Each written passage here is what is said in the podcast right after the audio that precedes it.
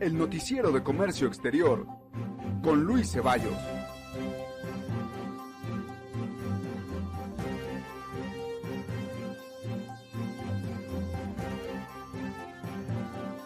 Estas son las notas más relevantes del comercio exterior esta semana.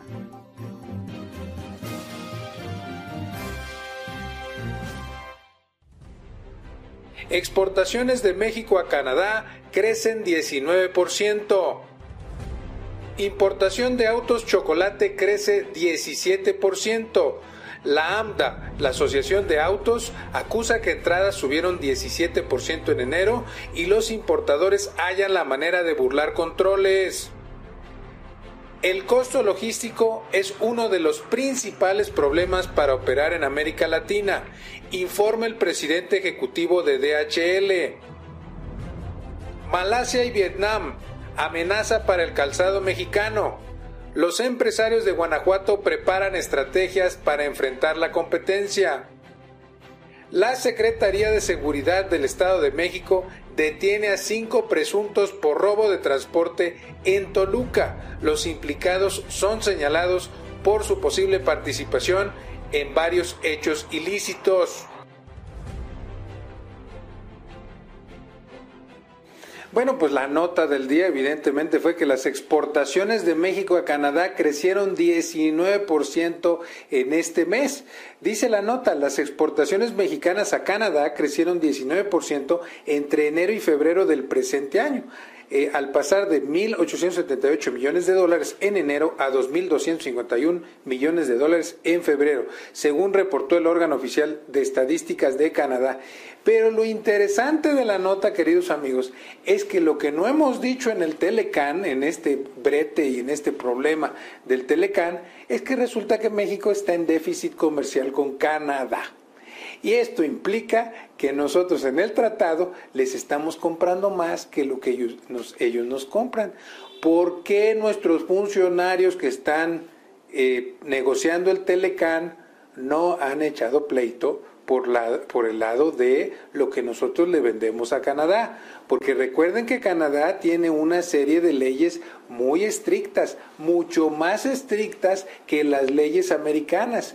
Eh, habría que ver cuántos exportadores e importadores están teniendo problemas por esa legislación que no beneficia a sus dos socios principales al socio Estados Unidos y a México, que es también el socio de Canadá. Entonces, creo que esto es algo que se debería de incorporar en el Tratado de Libre Comercio, pero bueno, lo importante es que sigue subiendo las exportaciones. Otra de las notas que trascendieron esta semana es... Eh, que las eh, automotrices están buscando tener todavía más producción local en México. Y la que esta semana salió en las noticias es SEAT, el sistema eh, em, que empezó, esta empresa que empezó como española, y que hoy en día podemos ver que ha sido comprada por la Volkswagen. Dice la nota, México es un lugar relevante que se encuentra en el radar de la marca automotriz SEAT para expandir su actividad productiva, confirmó su director general en el país, Edgar Estrada, durante la presentación de la versión FR de la camioneta Ateca e, ellos están planteando una expansión en América Latina, lo cual es bastante interesante porque Kia y todos los coreanos que están en Monterrey se están comiendo el mercado. Si ustedes ven el crecimiento de Kia, hay muchas marcas que están perdiendo. Y una de las marcas que está perdiendo mucho lugar es una marca como Volkswagen y Seat que tenían gran presencia en México y que hoy están verdaderamente eh, eh, atrasadas en sus estrategias. Así es que eh, industria automotriz, cuidado porque ahí les viene fuerte un nuevo competidor. ¿Quieres empezar a importar productos para tu negocio? ¿Eres productor y no sabes cómo exportar tus mercancías? ¿Has tenido algún problema con la aduana? En INSEA tenemos los mejores cursos para que resuelvas todos tus problemas y hagas de tu empresa un negocio exitoso. Pregunta ahora por nuestro catálogo de cursos en la caja de comentarios. Bueno, la otra nota que a, ustedes les va a encantar dice importación de autos chocolate crece 17%. Es decir, los autos usados, a pesar de que nos han querido regular todo, pues resulta que está creciendo la importación. El 10% de los autos que se consumen en México son autos usados con el decreto de importación, se están, se están eh, trayendo con el decreto de importación. Dice la nota, AMDA acusa que entradas eh, subieron 17.4% en enero, importadores hallan la manera de burlar controles. La industria automotriz pidió a las autoridades fiscales hacer más estrictos los controles en la frontera norte. Esto, amigos, es una cuestión que verdaderamente en el norte del país ha afectado mucho. antes eh, se vivía de la importación de estos autos usados que ellos llaman chocolate, se vivía de esta importación eh, para muchas personas. Había muchas agencias aduanales que se eh, específicamente se dedicaban a estas cuestiones. Y hoy en día vemos que pues esto ha caído, este negocio ha caído. Y sin embargo la gente lo va a seguir haciendo. ¿Y saben por qué lo va a seguir haciendo? Porque los vehículos están sumamente caros. Cuidado industria automotriz, sus precios ya están muy caros. No hay opciones baratas en el mercado.